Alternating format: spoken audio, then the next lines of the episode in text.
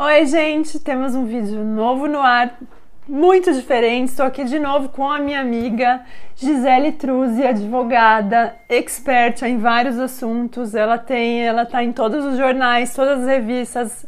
A menina é fera. E hoje a gente vai falar de um assunto que eu nunca abordei aqui, que é Stalkers. A gente vai falar sobre o crime de perseguição virtual. Vocês já devem ter visto por aí, né, nas matérias, que sim, agora é um crime, né? Já era uma coisa horrível, horrorosa, mas agora a lei reconheceu isso como um crime.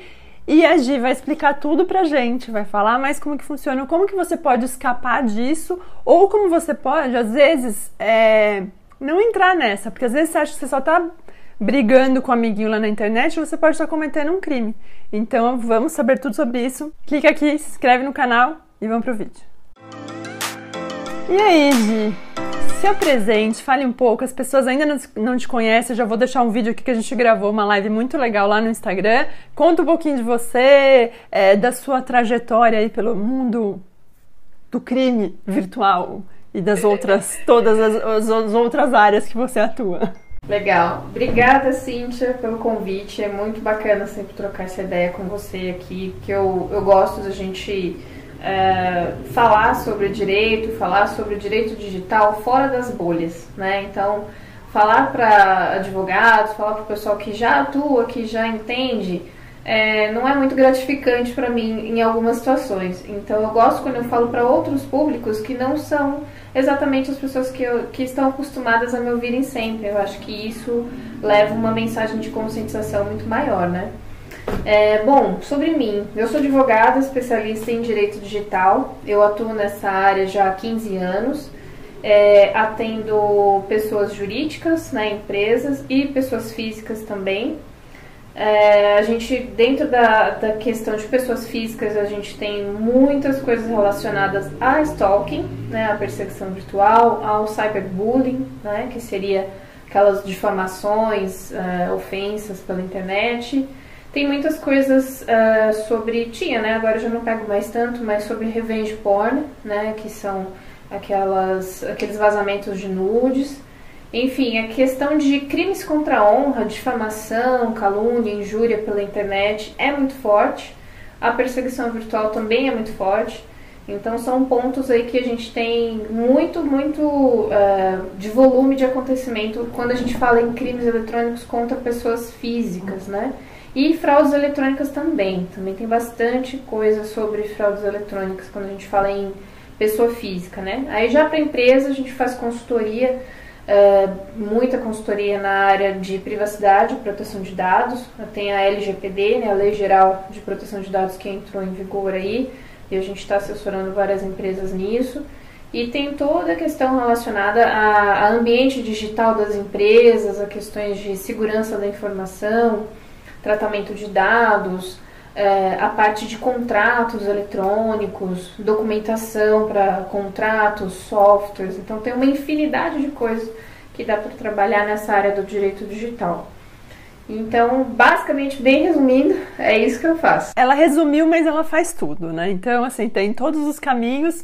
E a questão é o seguinte: é, até então, né, a gente entendia o stalker, o perseguidor, eu acho que a gente pode falar assim, como às vezes uma brincadeirinha, ou às vezes, porque fala, a internet ela acaba facilitando a pessoa atacar o outro e ela acha que ela nunca vai ser punida porque ela tá atrás da tela, porque ela tá usando uma imagem que não é dela, porque ela tá usando um nome falso.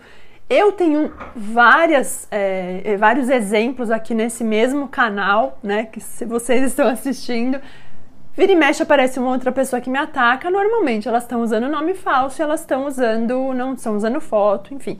E outras vezes não. Outras vezes a pessoa tem a cara de pau de vir me xingar com a foto e com o nome, e assim, ah, eu estou aqui do meu lado, nada vai me atingir. E não é bem assim, não é? Por que, que a pessoa se acha protegida, mas é, ela tem que saber que ela pode ser encontrada. Vamos começar por aí. Como que, que, que funciona isso daí? Como que alguém vai saber quem está stalkeando a outra, por exemplo? Bom, primeiro que é, um, é uma grande é uma grande falácia, né? uma grande mentira a gente achar que não podemos ser identificados na internet. Então eu vou xingar muito a Cintia no Twitter é através de um perfil fake e nunca ninguém vai saber quem sou eu. Mentira, tá? É, por mais que a gente tenha essa sensação forte de impunidade, a internet não é uma terra sem lei, tá? E dá sim para a gente descobrir quem está lá do outro lado da tela, tá? É preciso um processo judicial específico contra o provedor de conexão ou contra aquela plataforma onde as ofensas foram proferidas para saber os dados de conexão daquele é, usuário, né, daquele perfil e aí a gente acaba desmembrando isso e chegando, no, de fato, no responsável por uma conta de conexão à internet, ao acesso na internet, e aí a gente chega no autor dessa ofensa, ou no indivíduo que paga a conta de acesso à internet, e aí a gente aciona esse sujeito e ele acaba tendo que ou confessar uh, o crime ou então indicar alguém dessa casa, de, dessa empresa, né, é, que eventualmente tenha praticado aquela atitude. Então é mentira que assim, ah, nunca serei descoberto. Não, vai sim, pode demorar, mas é possível sim. Mesmo se a pessoa tiver no celular. Mesmo celular. Se você está conectado no 3G aí, no 4G do seu celular, na rua e tal, mas você está conectado no, na sua conexão de celular da sua operadora de celular ou de um Wi-Fi qualquer que você conectou, essa conexão vai armazenar os seus dados de conexão desse momento. Então, vai armazenar o seu IP, a data, a hora, o fuso horário e o login que você acessou. Né? Se você fez essa conexão pela sua própria operadora de telefonia móvel, essa operadora pode ser identificada ali na frente e ela consegue dizer esses dados de conexão. Então aí a gente já chega direto em você, que é quem paga a conta do seu celular. Se você usou um Wi-Fi, uh, vamos pensar assim, da casa de alguém, né? Você foi na casa de um amigo, estava rolando uma festa ali, você conectou nesse Wi-Fi, tinha a senha lá na, na, numa plaquinha da parede, e você conectou nesse Wi-Fi, e através desse Wi-Fi você praticou esse crime. Quando a gente chegar na investigação, vai bater esse endereço desse Wi-Fi. E aí, então, o seu amigo, dono dessa conexão, desse acesso vai ser processado e aí ele vai ter que dizer quem acessou a sua internet nessa conexão em determinado dia, em tal horário. E aí ele vai ter que lembrar, poxa, quem estava na minha casa? E fornecer uma lista de pessoas desse período. E aí vai, vão ser chamadas ali uma a uma, a gente vai acabar chegando no indivíduo ou não. Se a gente não chegar nesse indivíduo que esteve nessa festa, pensando nessa hipótese, e isso pode acontecer dentro de uma empresa, dentro de uma escola, dentro de uma academia, de uma lan house, se eu não conseguir chegar no indivíduo mesmo que praticou o crime, essa, vamos pensar assim, esse estabelecimento, que pode ser uma casa com Wi-Fi aberto para todo mundo, inclusive para vizinho, pode ser uma academia, pode ser uma lan house, uma escola, uma empresa, quem será responsabilizado, deveria ser, é o indivíduo que fez o crime. Mas pensando, não consegui identificar, então não tenho como responsabilizar na esfera penal. Na esfera criminal, preciso achar o autor mesmo do delito. Não consegui achar o autor, então na esfera criminal eu acabo excluindo essa, essa hipótese. Mas na esfera civil, aí eu posso processar o dono da casa, o dono da escola, da academia, da lan house, do apartamento que está com a conexão aberta e aí todo mundo acessa por aí, tá? Porque na esfera civil, ele vai ser responsabilizado civilmente. Ele tem uma responsabilidade civil perante aquela, aquela situação. Ele agiu com desleixo, né? Vamos pensar assim, é, em deixar a sua conexão desprotegida, aberta para qualquer um, ou ter oferecido a senha dentro dessa festa ali na sua casa e o indivíduo praticou um, um crime eletrônico por esse Wi-Fi, tá? Então aí na esfera civil, o dono desse, desse Wi-Fi, dessa conexão, pode ser condenado sim a ter que pagar uma indenização por danos morais para essa pessoa, tá? Então, hashtag fica a dica.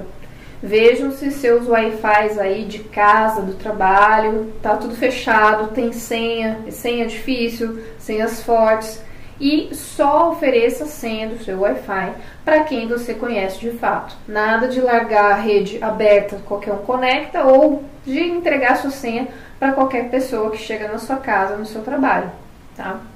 Então, o prime primeiro ponto é essa, essa ideia. Bom, então o que, que a gente pode considerar como um, um cyberbullying ou como um ataque? É, qual a diferença disso? Porque eu falo, uma coisa é alguém chegar na minha foto e falar, ai, você tá feia, ai, não gostei da sua roupa. Outra coisa é alguém chegar e me chamar, às vezes, de, de mau caráter, ou não sei, ou ladra, ou fazer um comentário racista, ou fazer um comentário homofóbico como que, o que, que é considerado um, um, um stalker é, ou o, o que, que é apenas um ah, eu estou xingando essa pessoa, mas eu não quero atacar ela de verdade. Como que a gente entende isso daí? O stalking ou a perseguição virtual ela consiste na, no ato de é, perseguir né, com insistência alguém é, reiteradamente, né, a, a lei nova, o artigo que foi inserido no Código Penal, fala exatamente isso: é perseguir alguém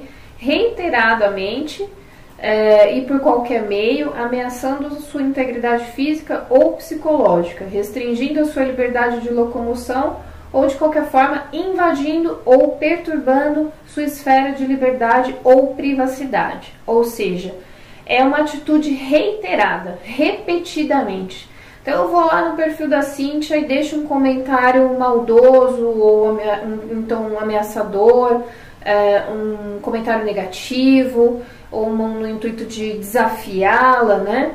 Uma vez. Tá, ok, caso isolado. Aí eu vou numa segunda, terceira, quarta, quinta vez. Eu faço isso reiteradamente. Para configurar o stalking, a gente precisa ter essa sensação de repetição, tá? Então é perseguir reiteradamente alguém, seja pelo uh, ambiente online, que aí a gente tem uh, o cyberstalking, né, a perseguição virtual, seja no meio físico, né, que aí seria a perseguição uh, comum mesmo, como a gente diz propriamente dita, né, o stalking comum. então a gente precisa que, que aconteça isso sucessivas vezes, tá? Ah, o que seria exatamente sucessivas vezes? Depende, se você passar, ah, vamos pensar assim, ao longo de um ano, você teve seis vezes que uma pessoa entrou no seu perfil, a mesma pessoa, seja um perfil fake ou não, e foi lá e deixou um comentário é, negativo, ameaçador. Só nesse perfil. Acho que não dá para caracterizar como um stalking, tá? Um cyber stalking. Mas isso em um ano, ela foi umas seis vezes ali. Mas se toda semana ela vai lá ou a cada post que você faz, ela vai lá e deixa um comentário. É, aí ela te acha no Facebook também, no Twitter, é, ela te acha no LinkedIn, sabe assim, aquela sensação de cercar. Isso é uma ideia de restringir, né? A sua liberdade de navegação ali na rede, sua liberdade de interação social online. Então, isso acontecer sempre, a cada post que você faz, o sujeito está lá. Toda semana tem um comentário lá. E isso se repete, se repete por, por muito tempo. Tá? Então aí a gente começa a, a pensar assim que há de fato um stalking, né? um cyber stalking, perseguição virtual. É, eu tive uma cliente que foi vítima de stalking por dois anos, para você ter ideia. Aí a questão do limite vai da pessoa, né? Então tem gente que começa a ter uma perseguição reiterada por um mês, dois meses, três meses. Tem gente que passa seis meses, um ano, dois anos nisso, até chega uma hora que não aguenta mais, né? Então você tem que perceber se aquilo é um caso isolado, acontece só naquela rede, ou se o indivíduo tem outros perfis e está fazendo isso em outras redes que você tem conta também.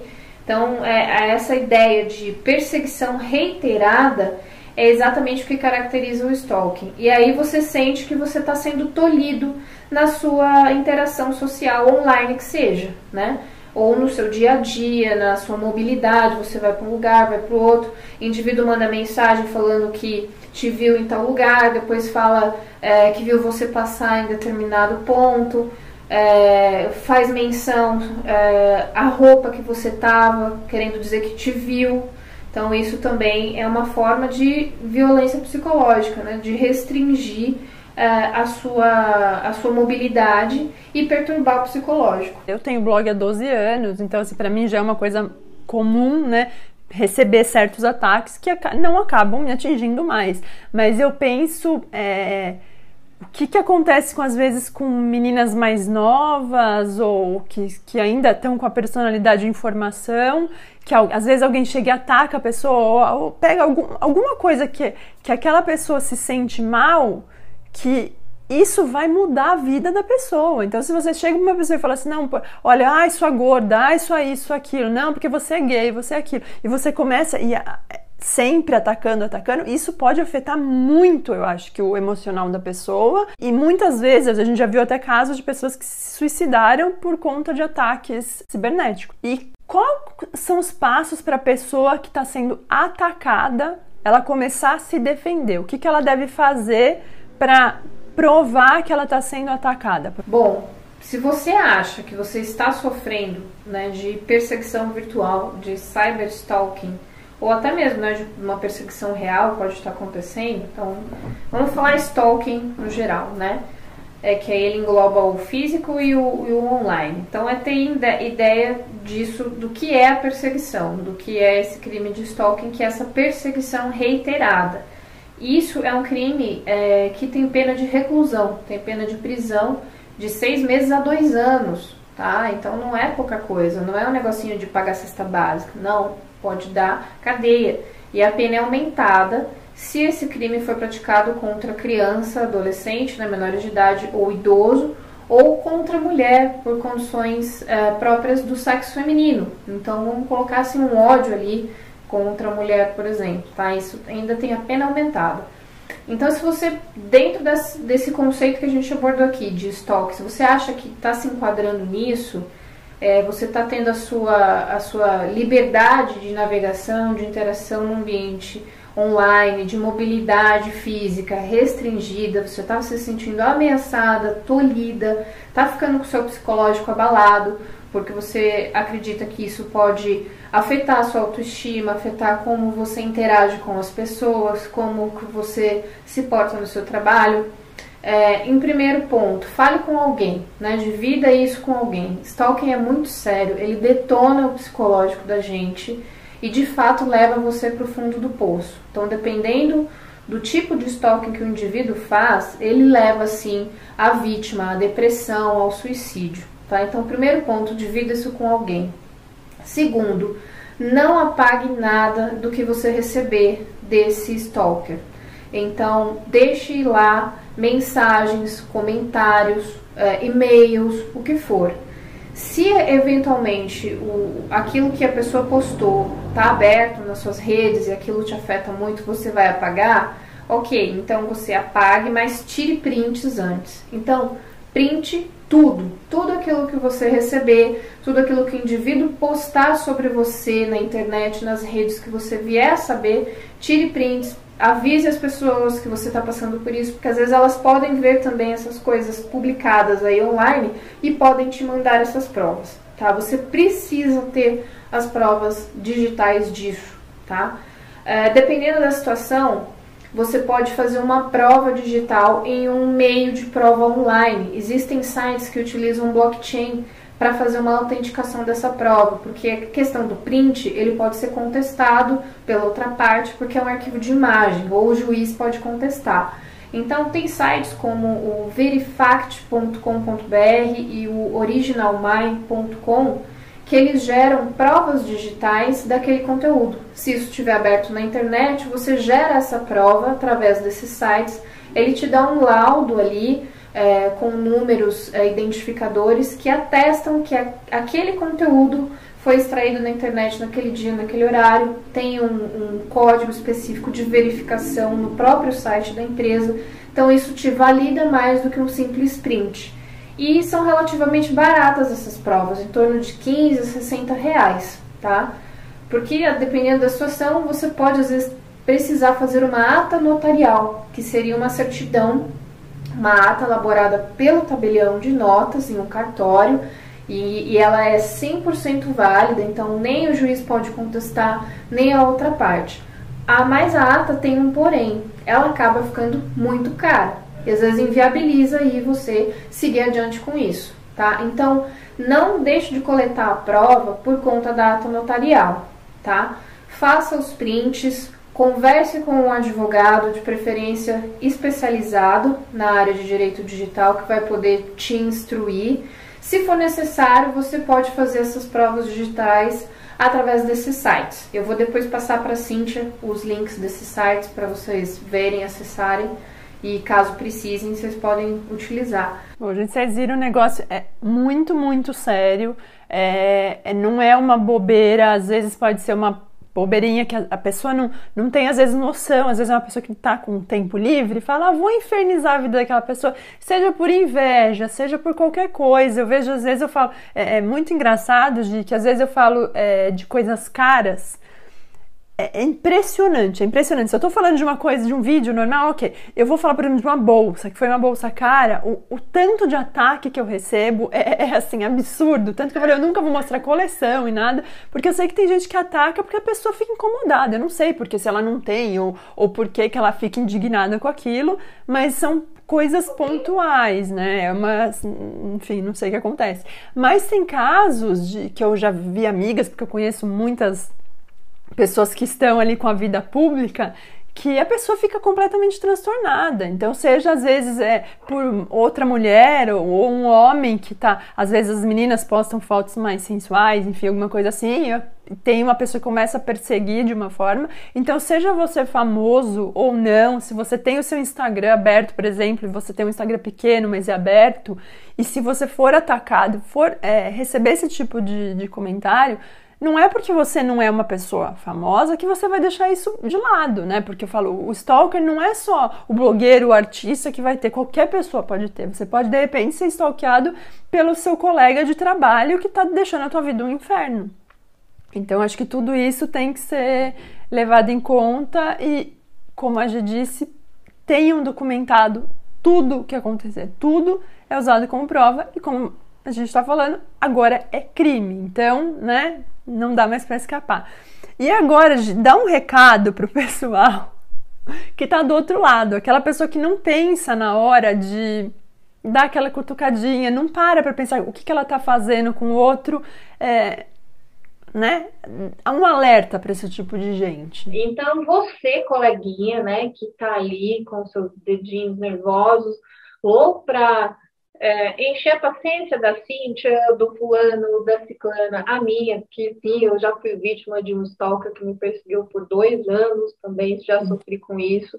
Ele era réu de um processo em que eu atuava para o meu cliente e ele começou a me difamar também. Então, assim, senti na pele essa coisa toda. Então, você que você vê um comentário, vê uma publicação, né, vê uma notícia no portal e já vai lá, né, destilar o seu veneno, pare e pense um momento. E aí você às vezes pega raiva, pega birra daquela pessoa e começa a fazer isso é, reiteradamente, né, com insistência.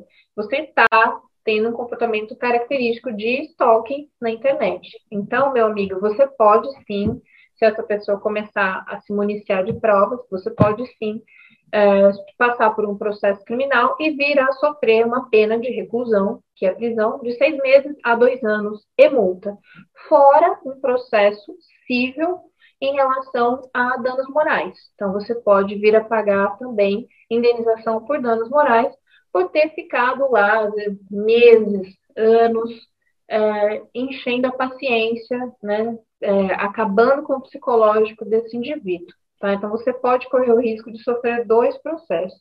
E se você estiver também pensando em ir ali na rua, né, usar a internet aberta do governo, que existem alguns parques, cuidado. Você também pode ser identificado porque esses servidores desses Wi-Fi públicos, eles também têm é, ferramentas de identificação, tá? Então, também é possível é, num processo judicial específico, identificar quem utilizou o Wi-Fi público, ingressando com uma ação contra esse servidor público, que pode ser a prefeitura, por exemplo, qualquer órgão da administração pública, seja municipal, estadual ou federal. Então, conectar no Wi-Fi público, é, no Wi-Fi aberto, numa loja, por exemplo, também não é um esquema para sair ileso disso daí, tá? Então, muito cuidado, você pode sim correr esse risco, tá?